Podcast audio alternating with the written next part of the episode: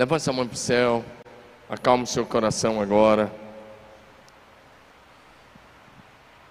Que a paz do céu, que excede a todo entendimento, seja o árbitro no teu coração. Pai, eu oro que o Espírito do Senhor, que já está presente neste lugar, continue a ministrar os nossos corações. Abre os olhos de cada pessoa, abre o entendimento. Traz revelação da tua palavra. Manifesta a glória do Pai e do Filho. Louvado seja o teu nome. Glorificado seja o teu nome. Exaltado seja o teu santo nome. Ao que está assentado sobre o trono e ao Cordeiro, Jesus Cristo que está à sua direita, seja a honra, o louvor, a glória, o domínio e toda a adoração e exaltação. Obrigado, Senhor, por esta noite. Obrigado pelo congresso. Obrigado por tudo que aconteceu de sexta até aqui. Te louvamos, te glorificamos e te exaltamos em nome de Jesus. Amém? Agora senta e recebe a palavra para o teu coração.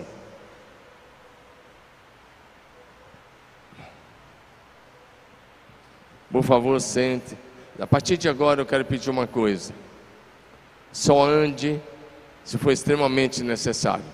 Só se movimente se for extremamente necessário. Se não, quero encorajar você a sentar a partir de agora e se e ouvir a palavra e receber a palavra. Fala assim comigo: quem é de Deus, ouve a palavra de Deus. Pergunta o seu vizinho assim: Você é de Deus? Então agora é hora de ouvir a palavra de Deus. Amém? Vamos parar com toda a movimentação.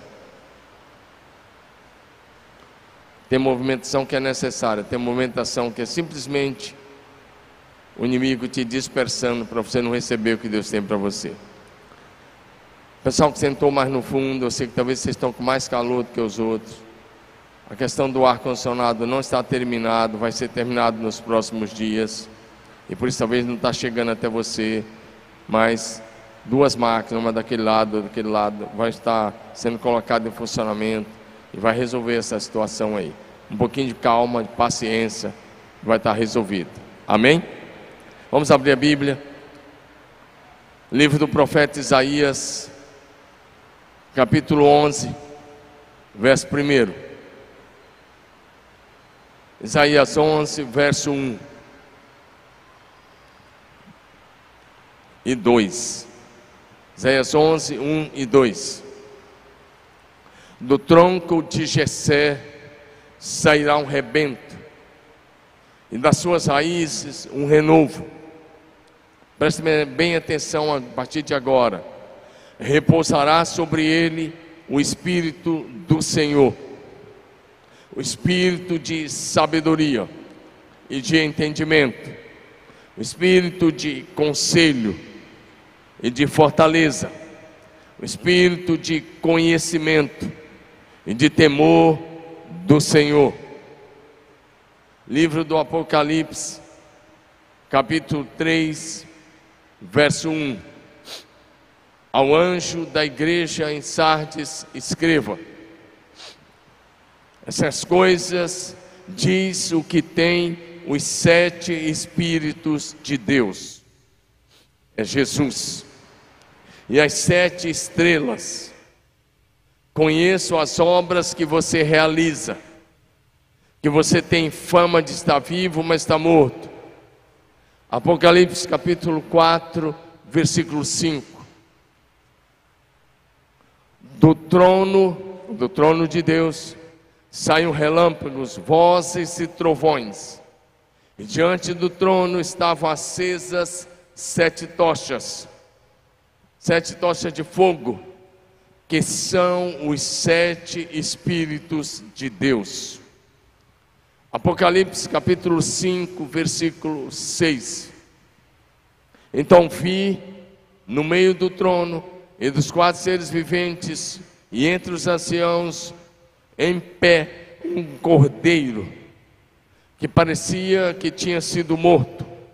E ele tinha sete chifres, bem como sete olhos, que são os sete Espíritos de Deus enviados por toda a terra. Diga amém. Diga aleluia. Diga glória a Deus.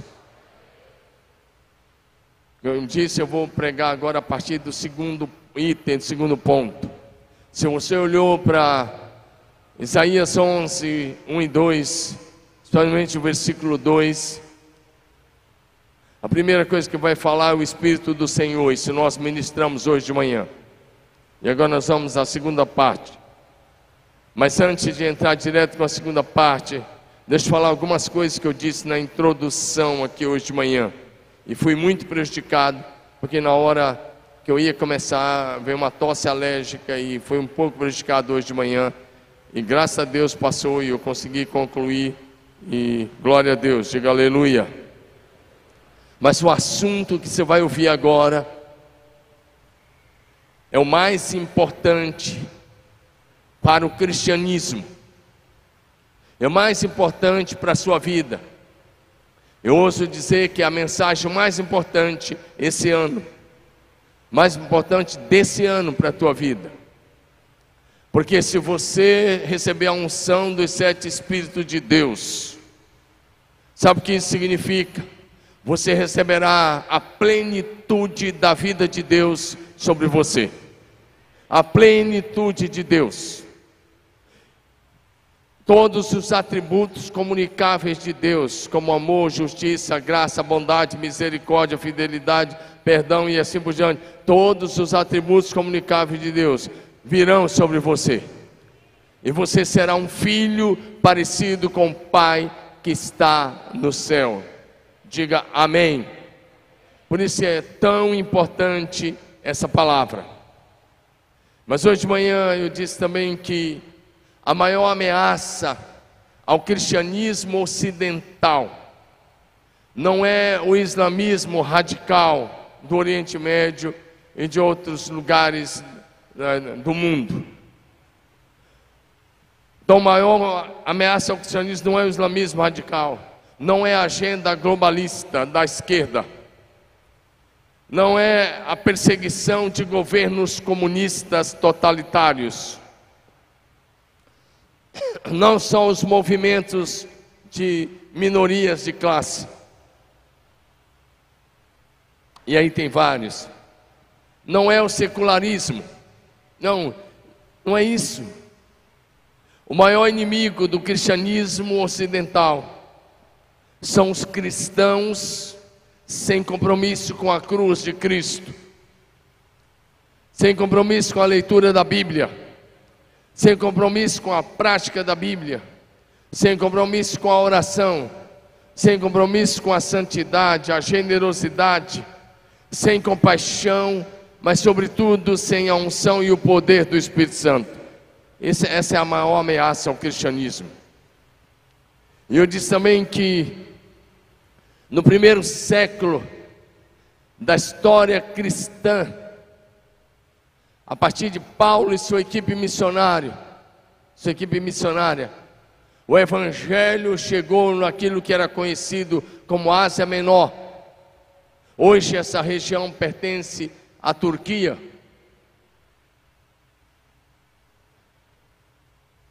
E a capital principal da Ásia Menor era a cidade de Éfeso. Uma cidade que na época de Paulo tinha cerca de 350 mil habitantes. E Paulo ficou lá três anos com sua equipe. E depois de três anos, a igreja de Éfeso tinha mais de 50 mil membros. Você não ouviu errado. Mais de 50 mil membros. E a partir de Éfeso, o evangelho se espalhou por toda a Ásia Menor e partes da Europa, começando com, uma, com a Grécia, indo até a Espanha, e Roma.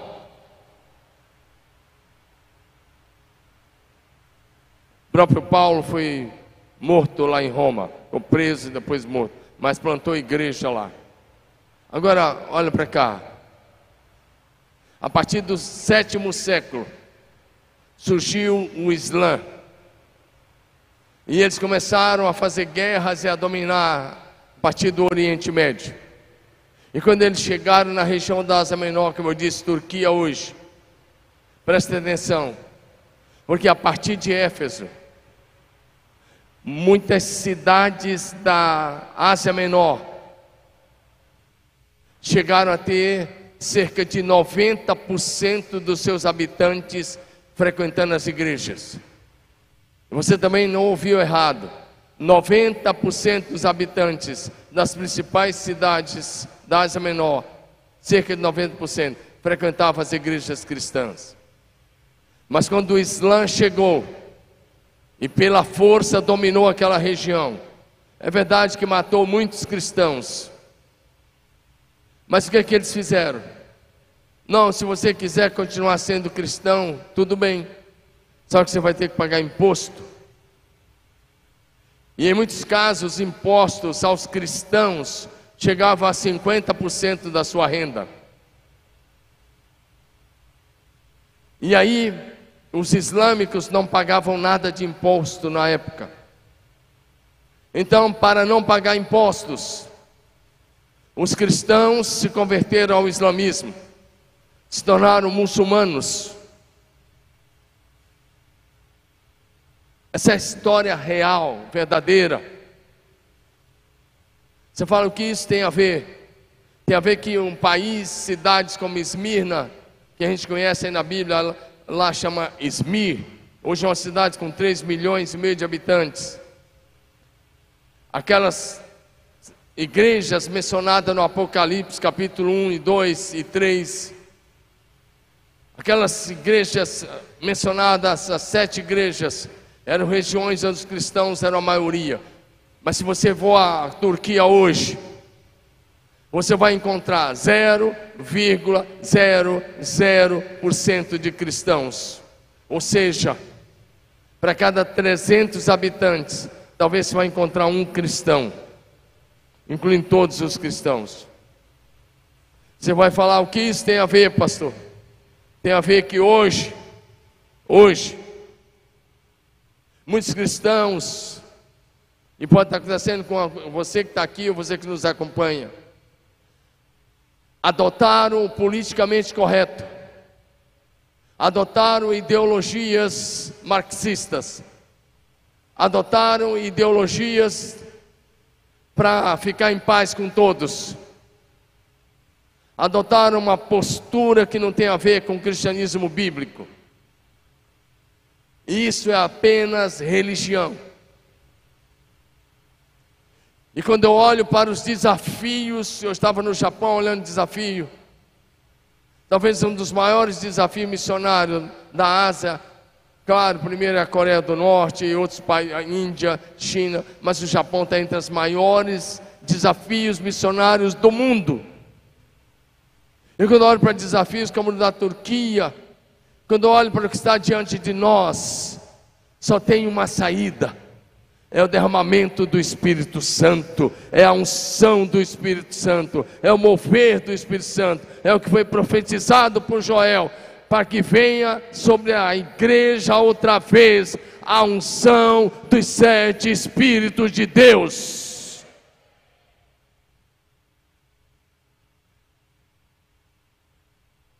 E eu já vou entrar no ponto, mas antes só para dizer ainda que, quando se fala sobre Jesus. O texto de Isaías 11, 1 e 2 é um texto messiânico. Era uma profecia que montava diretamente para o Messias. O texto diz, por favor, projeção. Do tronco de Jessé, Jessé foi o pai de Davi.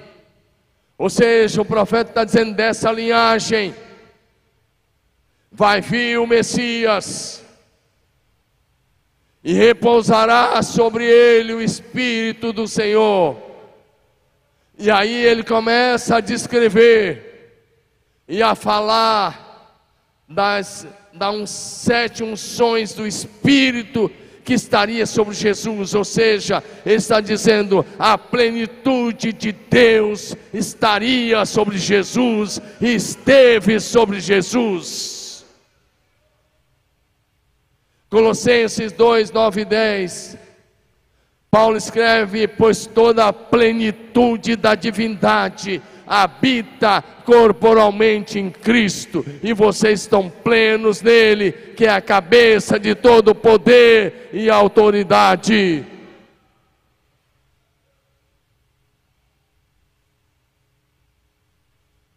Mas para nós, discípulos de Jesus Cristo, a unção dos sete Espíritos significa também recebermos e sermos cheios de toda a plenitude de Deus, o nosso Pai. Diga aleluia. Está comigo? Diga aleluia. Efésios 3, 18 e 19.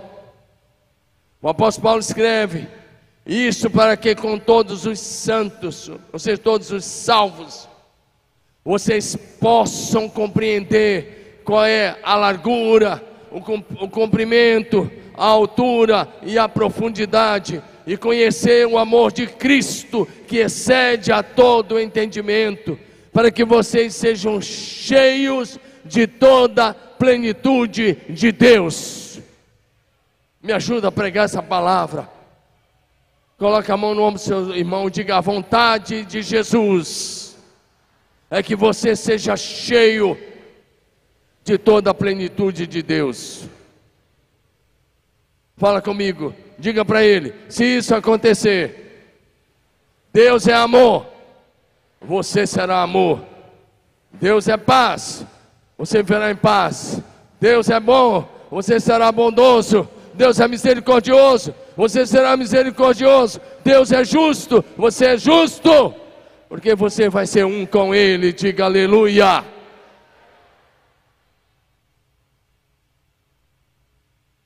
Então, de manhã, o primeiro ponto foi o Espírito do Senhor. Então, essa parte você vai acessar o YouTube hoje ou amanhã e vai assistir, porque é um churrasco a mensagem. E se você é uma feijoada forte, um churrasco, sei o que for que você quiser, algo bem forte. E se você não tiver cuidado, você vai ficar vendo navio. Mas isso não vai acontecer com você, em nome de Jesus. Diga amém. Vamos ao segundo ponto dessa série. Primeiro foi o Espírito do Senhor, porque está lá no texto. Por favor, projeção. Isaías 11, 2.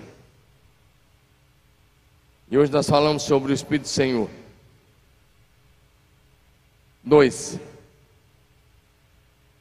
Repousará sobre ele o Espírito do Senhor. Esse foi o primeiro ponto, o Espírito do Senhor. Agora, espírito de sabedoria. Diga comigo, espírito de sabedoria.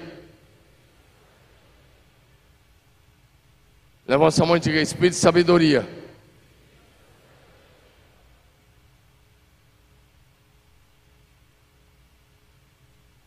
A Bíblia Sagrada vai dizer algumas coisas para a gente sobre isso.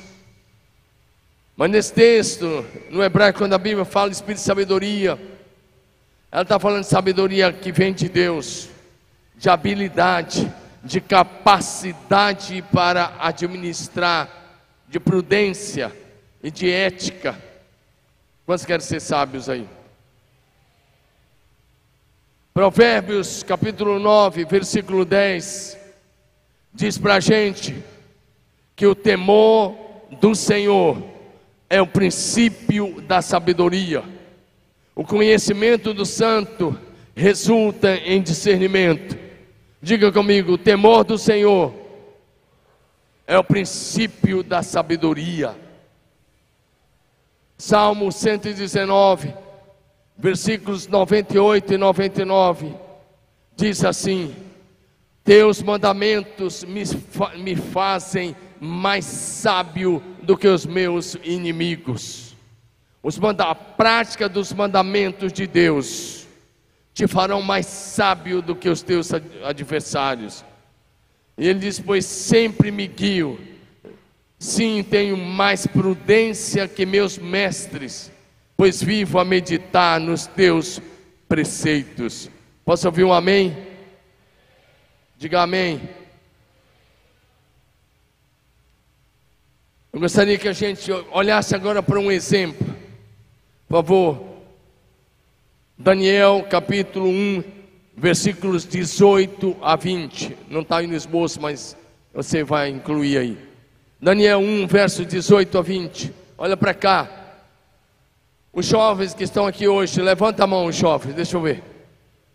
Cadê o jovem? Levanta bem alta a mão. E dá um grito de glória a Jesus aí. Agora olha para mim. Quantos de vocês sabem quantos anos Daniel, Sadraque, o Daniel Ananias, Misael e Azarias tinham quando foram levados para a Babilônia? Pois bem, olha para cá. Quantos de vocês aqui têm entre 15 e 18 anos? Levanta a mão. Entre 15 e 18. Olha para cá. Vou melhorar para aumentar o número. Quantos têm entre 15 e 20 anos? Levanta a mão. Obrigado. Essa palavra agora, presta bem atenção. Daniel, Misael, Azarias, né? Daniel, seus três amigos, quando eles foram levados para o cativeiro na Babilônia, presta atenção, eles tinham entre 14 e 15 anos. Entre 14 e 15 anos. Quanto no auditório estão entre 14 e 15 anos? Levanta a mão. Imagina você que com 14 anos seus pais fossem mortos, os dois assassinados, sua casa fosse queimada, sua cidade queimada e o templo destruído, e você ser levado cativo para um outro país, que você não conhecia a cultura, não falava a língua. Foi assim que Daniel e seus amigos e outros milhares de jovens foram arrancados de Israel e levado para a antiga Babilônia. Mas com 14, 15 anos, preste atenção, porque tem uma chave para você. Eles chegaram na Babilônia, eles tinham sido bem discipulados pelos pais, senhores pais. O seu discipulado é importantíssimo para com seu filho a sua filha. Na Babilônia não tinha um templo para eles cultuarem, não tinha Bíblia, não tinha nada, mas tinha um discipulado que tinha marcado a consciência, a mente deles. Diga amém. Eles assumiram o compromisso de viver um estilo de vida santo. Eles assumiram o compromisso de não se contaminar, nem com a bebida, nem com a comida, nem mesmo do rei Nabucodonosor. Então eles foram colocados numa faculdade a faculdade tinha duração de três anos. E ali naquela faculdade era para aprender a língua e a cultura do povo caldeu, um povo que existe até hoje no norte do Iraque. Quando eu fui ao Iraque, eu convivi uma semana com os caldeus. Presta atenção, porque o Nabucodonosor era um caldeu. Três anos depois, vamos ver o texto. Três anos depois, Imagina se eles tinham 15 anos quando chegaram. Três anos depois estavam com 18 anos. Olha para cá, a palavra é para você nessa noite, irmão. Ao final do tempo determinado pelo rei, que era três anos, para que os jovens fossem levados à sua presença. O chefe dos eunucos levou à presença de Nabucodonosor, que era o rei. Então o rei falou com eles: e entre todos, foi muita gente que fez a faculdade, mas entre todos, não foram achados outros como Daniel, Ananias, Misael e Azarias.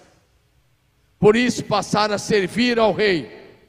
Verso 20: em toda a matéria, presta atenção, em toda a matéria de sabedoria e de inteligência, sobre que o rei lhes fez perguntas, os achou dez vezes mais sábios do que todos os sábios, magos, encantadores da Babilônia. Posso ouvir um amém?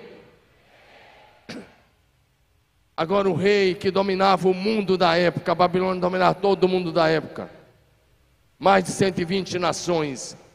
Tem diante dele quatro jovens de 18 anos, 19 anos no máximo, presta atenção. E esses quatro jovens, o rei inteligentíssimo Nabucodonosor, que construiu a grande Babilônia, que era uma das sete maravilhas do mundo da época, que dominava o mundo. Sabe o que ele diz?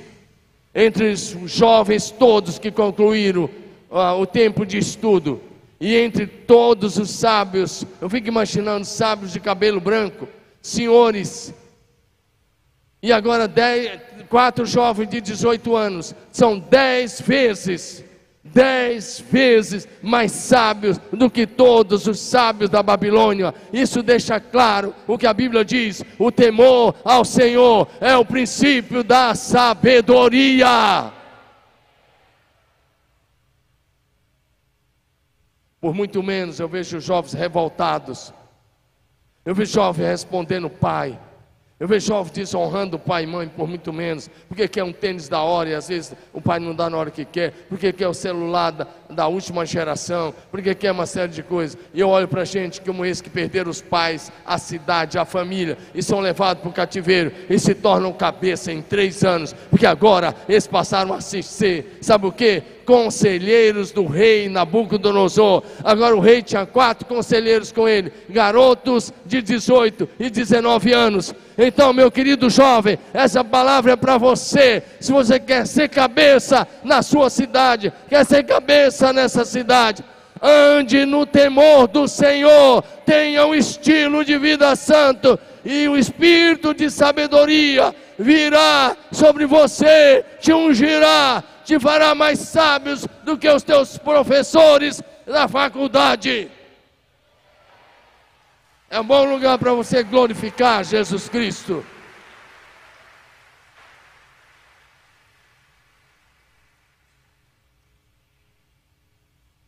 Dá um amém aí. Dá um glória a Jesus. Diga amém. Diga glória a Deus.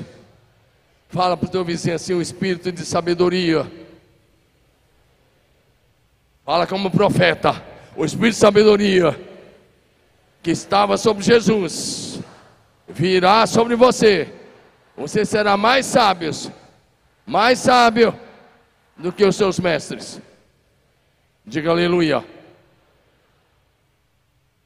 Mas isso não é você de braço cruzado, vai ter que estudar, vai ter que ralar na linguagem do jovem, vai ter que pagar o preço. O que cai do céu pronto é a chuva, e o que vem pronto é a nossa salvação. O restante você tem que conquistar. Eles tiveram que ficar três anos no banco da faculdade integral. Diga amém. Então estude, tenha compromisso, e Deus fará o restante. Diga aleluia. Diga glória a Deus. Agora a Bíblia também diz para a gente que sabedoria é uma dádiva de Deus. Fala comigo, sabedoria é uma dádiva de Deus. Vai comigo para Tiago. Tiago, capítulo 1, verso 5. Acompanhe nos telões. Se porém algum de vocês necessita de sabedoria, peça a Deus, que a todos dá com generosidade, sem reprovações, e ela lhe será concedida. Diga aleluia. Fala teu vizinho, você precisa de sabedoria. Pergunta para ele: Você precisa de sabedoria? Olha para cá. Olha para não, não brinca, não, não deixa para brincar depois. Olha para cá.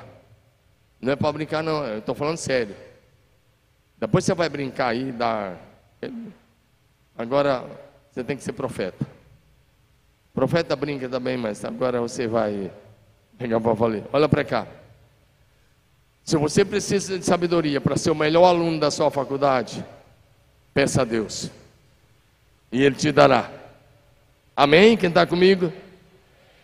Mas se você é adulto e precisa de sabedoria para gerir o seu negócio no mundo corporativo, para ser próspero, para ser bem sucedido, então você está no lugar certo, na hora certa, vindo a palavra, e Deus vai fazer com que você faça no seu trabalho e desenvolva a sua empresa e seja a cabeça nessa sociedade, porque o Deus do céu te dará estratégia, habilidade, condições, sabedoria e te abençoará. E desse altar eu te abençoo para você ser próspero e bem-sucedido em tudo que você colocar as mãos para fazer. Você pode dar um aplauso ao Cordeiro de Deus?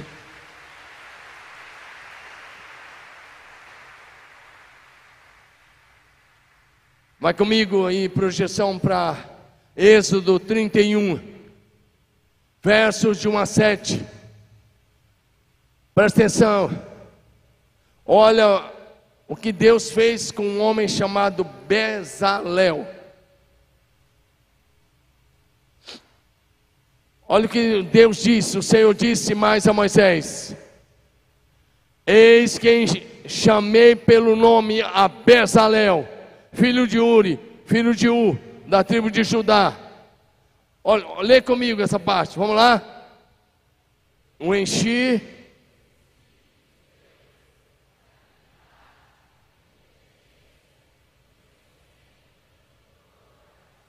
Deixa o versículo 3 aqui.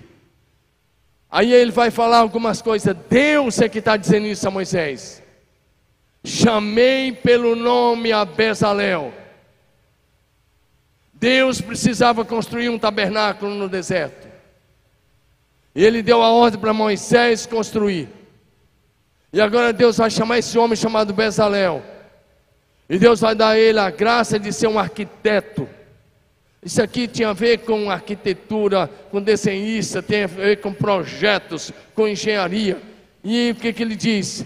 Olha o que ele diz: o enchido Espírito de Deus e aí ele diz de habilidade, fala comigo, habilidade. Diga inteligência e conhecimento. Vamos continuar em todo artifício. Verso 4: para elaborar desenhos e trabalhar em ouro, prata e bronze. Continua, para lapidação de pedras de engaste, para entalhos de madeira, para todo tipo de trabalho e ele vai continuar dizendo: ah, Eu escolhi a, a, a Oliabe, é outro nome bonito aí, filho de Aizamac, mais bonito ainda, da tribo de Dan, para trabalhar com ele. Ele está falando dos auxiliares agora. Também dê habilidade a todos os homens hábeis, para que me façam tudo o que tenho ordenado. A tenda do encontro, fala, a tenda do encontro era o tabernáculo ia ser erguido no deserto. E Deus está dizendo: Eu dei sabedoria, eu dei inteligência, eu dei habilidade, eu dei capacidade. Coloca a mão sobre a sua cabeça agora. Vai, não é sessão de descarrego, não. Coloca a mão sobre a cabeça. Diga: O mesmo Espírito de Deus que estava sobre Bezalel, estava sobre Jesus, está sobre a minha vida. Ele me ungiu, ele me capacita com inteligência, com sabedoria, com estratégias, com visão, com habilidades, para fazer tudo com excelência, para a glória de Deus, aleluia. Aplauda ao Cordeiro, aleluia.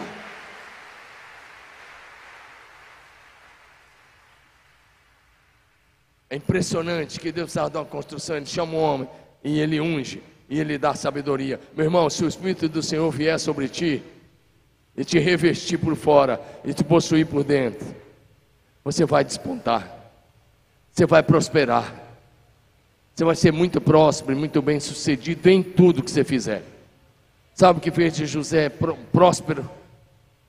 Porque o Espírito do Senhor habitava nele, estava com ele, sobre ele e nele, e dava direção. E a mesma unção que está disponível neste lugar para a sua vida hoje. Diga aleluia. Diga aleluia. Levanta a mão, diga agora é minha vez. Diga, chegou a minha vez. A palavra de sabedoria é um dom do Espírito Santo. Amém? Porque não é só a sabedoria, mas tem um momento que a igreja ou que o grupo que você está precisa de uma palavra de sabedoria.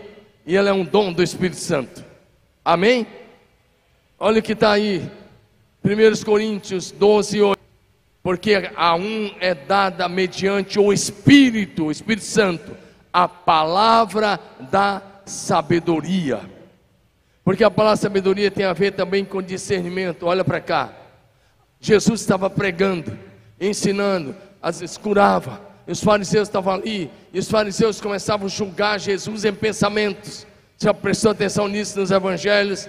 Mas vinha a palavra de sabedoria que era evidente sobre Jesus, e ele dizia: Por que vocês estão pensando isso?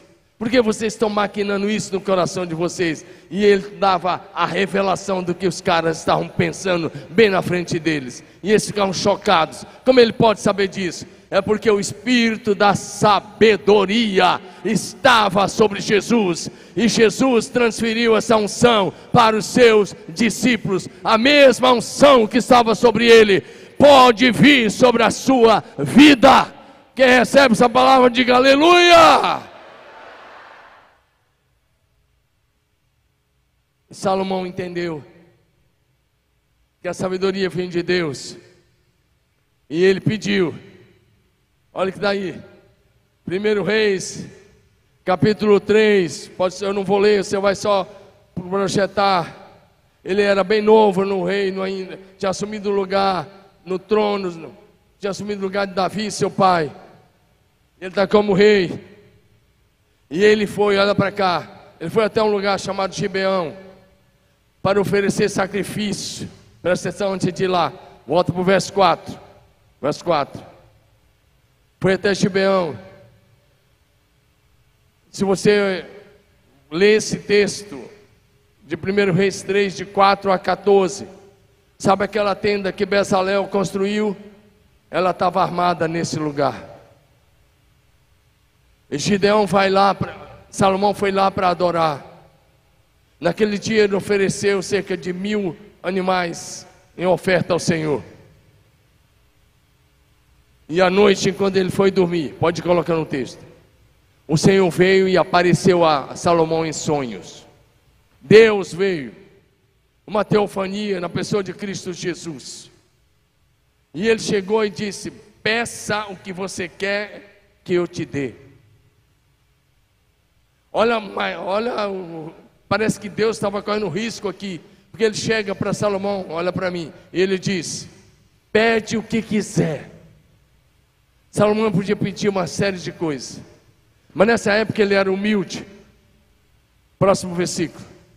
E Salomão olhou para Deus e disse: O Senhor me colocou no lugar de teu servo Davi, e essa é uma grande nação e eu não passo de um jovem inexperiente.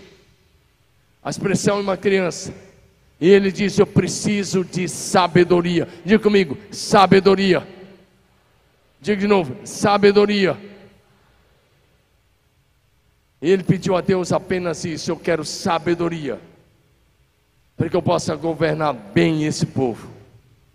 E Deus gostou da resposta de Salomão. Na verdade, Deus elogiou Salomão. Sabe o que Deus disse? Já que você não pediu a cabeça dos teus adversários, já que você não pediu riqueza, já que você não pediu fama nem glória, eu vou te dar sabedoria que antes de ti não houve teu igual, e depois de ti não haverá outro. Vou fazer você o homem mais sábio dessa geração. Dá um amém no teu lugar. Lembra do que nós lemos em Tiago? Se alguém tem a falta de sabedoria, peça a Deus. E Salomão pediu. E aí Deus disse: Eu não vou te dar a sua sabedoria. Fala comigo assim: Deus sempre faz mais. Fala bonito: Deus sempre faz mais.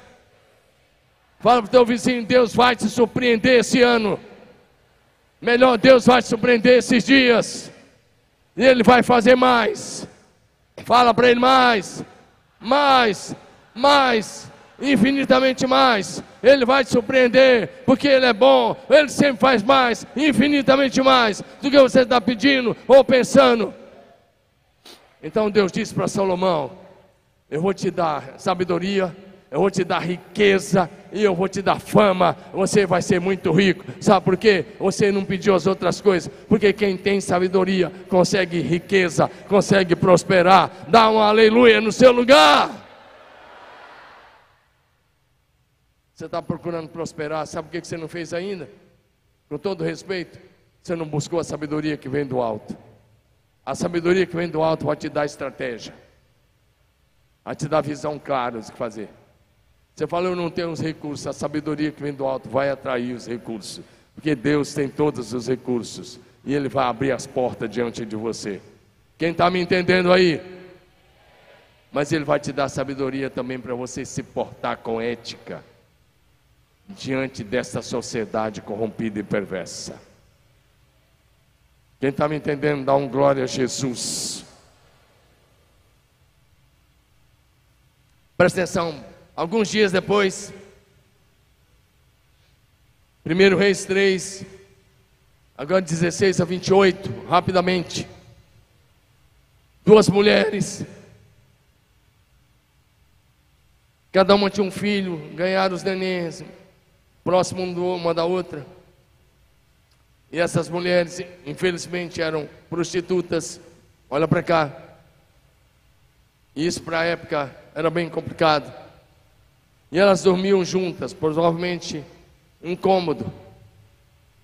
E uma delas, numa noite, enquanto dormia, pode colocar no texto, ela dormiu por cima do filho. Aquela coisa de quem tem um sono profundo e às vezes rola para um lado, para o outro. Quem é casado aí às vezes sabe disso. Ou quem talvez passou por um sonambulismo. Presta atenção. E ela deitou em cima do filho e o filho morreu. Ela pegou de manhã, ela trocou de lugar, a mãe que dormiu por cima do filho. E ela falou para a outra: O filho morto é o seu. E a outra disse: Não, o morto é o seu, conheço meu filho. Agora o que acontece? E essa celeuma, esse caso foi parar na mão de Salomão. E o pessoal estava lá, como é que ele ia se definir de quem era o filho vivo? E aí o que acontece? Sabe, fala comigo, sabedoria. Fala comigo, sabedoria. Salomão pegou uma espada, falou para o céu, traz uma espada. Ele falou assim: parte no meio, garoto vivo. Você fala assim, que loucura, meu. Mas ele estava fazendo um teste. Olha o que ele disse, olha a estratégia dele. Parte o garoto vivo, dá metade para uma e metade para outra. E aí sabe o que o texto diz? O sentido materno daquela mãe gritou mais alto. Ela disse: Não, rei, por favor, não mate o meu filho, dá ele vivo para ela. O rei olhou e disse: entrega o filho para ela. Ela é a mãe. Aqui que é o filho vivo é a mãe. Porque a outra estava dizendo: Isso mesmo, me dá metade, a outra metade, nem para mim nem para ela. Salomão disse: Essa não é a mãe. A mãe é aquela que está querendo ver o filho crescer. Dá, dá uma glória, dá um glória a Deus aí no seu lugar. Dá uma aleluia. Dá um aplauso a Jesus.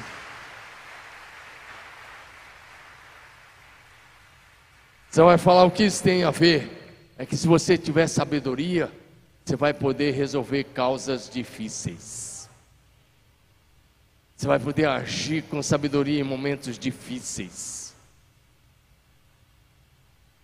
Os líderes da igreja de Jerusalém, na dependência do Espírito Santo, decidiram com sabedoria sobre como deveria ser a prática da igreja entre os gentios. Atos 15, 16 em diante.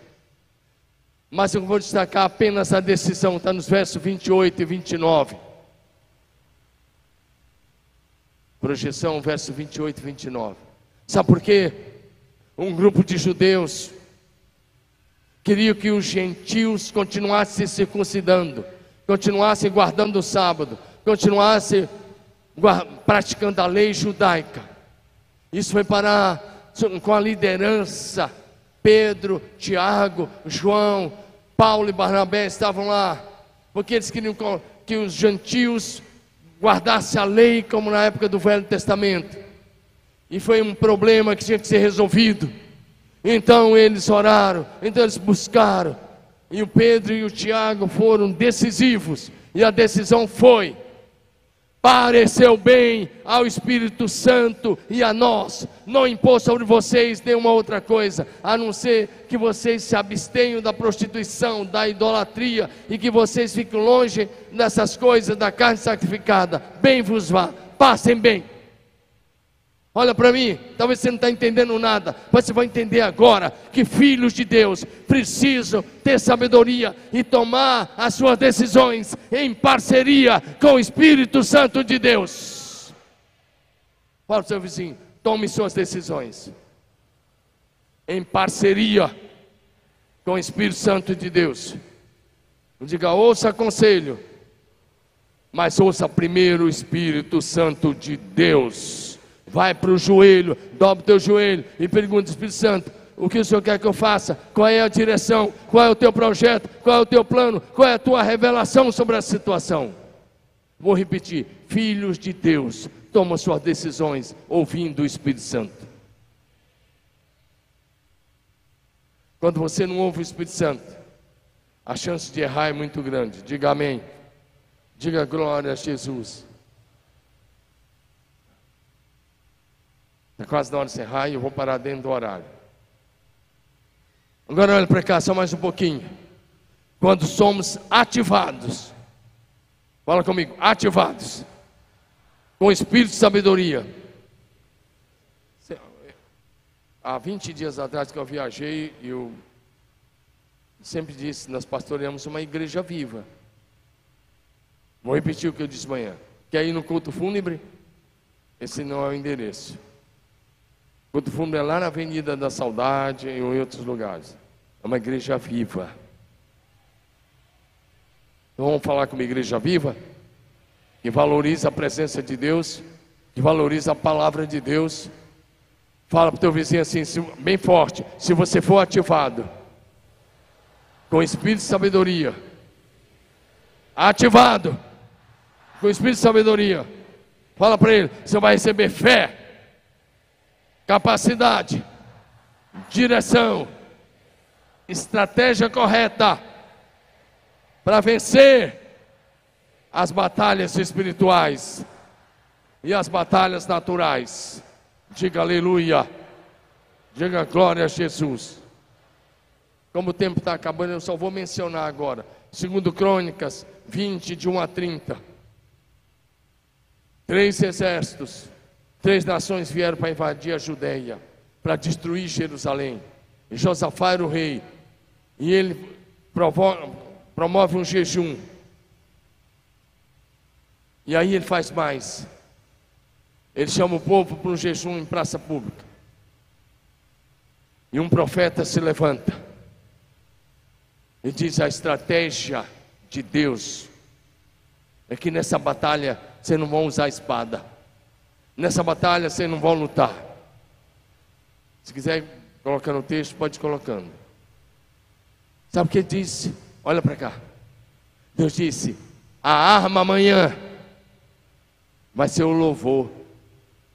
Você pode dizer isso para o teu vizinho em nome de Jesus. Fala, Deus está dizendo que a arma que você vai usar é o louvor. Meu Deus, fala isso. Deus está dizendo que a arma que você vai usar é o louvor, é o louvor, é a adoração, é o louvor, é a adoração ao Deus vivo. A arma não vai ser a espada, porque a espada fala de violência. Ele diz: você vai vencer louvando, exaltando, porque quando você adora, o céu se movimenta em teu favor. O céu vem em teu favor.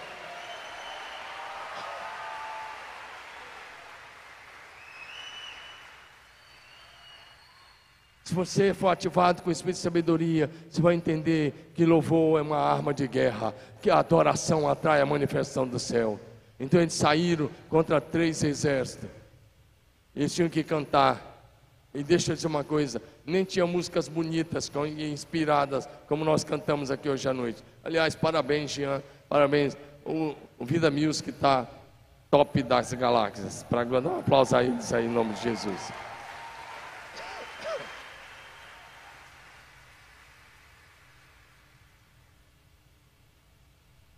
Olha para cá.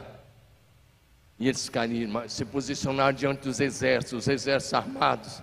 Eles começaram a cantar. A música só tinha uma frase: O Senhor é bom. Fala comigo: O Senhor é bom. E as suas misericórdias duram para sempre. Levanta sua mão e diga: O Senhor é bom. E as suas misericórdias duram para, para sempre. Agora fala adorando, fala adorando, não como quem está repetindo. Diga: O Senhor é bom. O Senhor é bom. O Senhor é bom o tempo todo. O tempo todo. O Senhor é bom. E as suas misericórdias duram para sempre. Sabe o que aconteceu? Enquanto estavam louvando, era uma batalha que não ia usar espada, era o, o louvor era a arma de guerra. Diga: o louvor é a arma de guerra. Fala bonito, louvor é arma de guerra. Então ergue um altar de adoração na tua casa amanhã, amanhece o dia, coloca o, a, o teu celular, se tiver Alexa lá, usa aquela Alexa para uma coisa boa, para de ficar pedindo para ela contar piada, coloca o teu playlist lá e diga, coloca o playlist da adoração, encha a tua casa de louvor, de adoração ao Rei da Glória, e o céu virá na tua casa e se manifestará. Enquanto eles cantavam, houve um reboliço lá entre os exércitos inimigos, se desentenderam, virou uma maior confusão. Olha para cá. Enquanto você adora ao Rei da Glória, o inferno fica mais possesso ainda. Vou dizer de novo: quando você adora ao Rei da Glória, o inferno fica mais possesso ainda. Então eles começaram a se autodestruir. Eu não sei como foi, mas sucesso que a Bíblia diz: não sobrou um. Eles se autodestruíram. Você quer ver o cerco do diabo mudar? Você quer ver a opressão mudar? Você quer ver aquelas coisas que estão acontecendo na tua família mudar? Ergue um altar de adoração na sua casa. Fala para teu vizinho, essa palavra é para mim e para você. Diga aleluia. Se você receber espírito de sabedoria for ativado, você receberá capacidade administrativa. Fala comigo, capacidade administrativa. Se você pegar a parábola dos talentos, o que recebeu dois, o que recebeu cinco, eles multiplicaram imediatamente. Olha para mim, deixa eu liberar uma palavra sobre a sua vida. Se você é fiel ao Senhor, esse é um ano que Deus vai multiplicar o que Ele colocou nas tuas mãos. Melhor, Deus vai te dar capacidade administrativa para você multiplicar os recursos que Ele colocou na tua mão, para que você possa glorificar o Senhor, sendo fiel e investindo ainda mais no reino de Deus. Diga amém. Vossa mãe levanta a mão diga: Eu recebo sabedoria e capacidade administrativa. Diga aleluia. Diga para multiplicar, mão lá em cima, para multiplicar tudo que Deus colocou nas minhas mãos. Amém.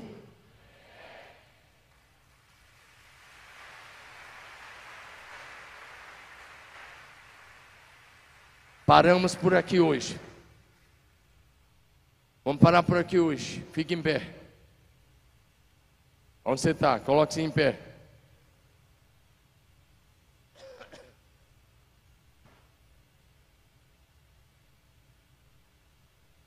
Deixa eu dizer uma coisa. A única maneira de você receber a vida plena que Jesus vai te dar, de você viver a vida plena, é você receber a unção dos sete Espíritos de Deus, porque a plenitude que estava sobre Jesus, vai estar sobre você. Eu quero finalizar com o Evangelho de João, capítulo 20, versos 21 e 22. Eu quero dizer essa palavra a você, olha para cá, não sai ainda não. para ser um cristão contagiante, influente, cabeça, que exerce influência onde está, você vai precisar receber agora mesmo, sobre a sua vida, a unção dos sete Espíritos de Deus. Esta unção que estava sobre Jesus, Ele transferiu sobre os seus discípulos, e ela está disponível aqui hoje, neste lugar, neste altar. Dá um amém no seu lugar. João 20, versos 21 e 22. Jesus ressurreto dentre os mortos. Os discípulos estavam numa casa, numa sala, portas fechadas. Jesus chegou no meio deles e diz: Paz, que a paz esteja com vocês. Assim como o Pai me enviou, eu também envio vocês. Agora olha para o verso 22. E havendo dito isso, soprou sobre eles e disse: Recebam o Espírito Santo. Olha para cá, irmãos. Estou encerrando. Para você dizer isso. Jesus não estava falando com ímpios. Jesus estava falando com homens que tinham andado com ele três anos, três anos e meio Jesus estava falando com homens que tinham expulsado demônios, realizado curas, que tinham feito viagens missionárias. Jesus estava falando com 12 homens que estavam com ele há mais de três anos, que já tinham o Espírito Santo habitando neles. E agora Jesus faz o que? Eu estou enviando vocês para dar continuidade à missão. Sabe o que Jesus fez? Soprou sobre eles Sabe o que ele diz? Recebam o Espírito Santo. Sabe o que Jesus estava dizendo? A unção que eu recebi lá no Jordão na hora do batismo, quando o Espírito Santo veio sobre ele, ele disse: aquela unção que eu recebi no Jordão, aquela unção do Espírito Senhor que me ungiu para curar, libertar, dar vista aos cegos, pôr em liberdade aos chamados, aquela unção que estava sobre mim, ele está dizendo: Eu não vou levar de volta para o céu. Ele está dizendo: Eu estou transferindo para vocês. Agora preste atenção: aquele grupo era apenas nossos representantes. Na verdade, essa palavra é para mim, é para você hoje. Aquele sopro é para mim, é para você hoje. Essa transferência de unção é para mim e é para sua vida agora mesmo.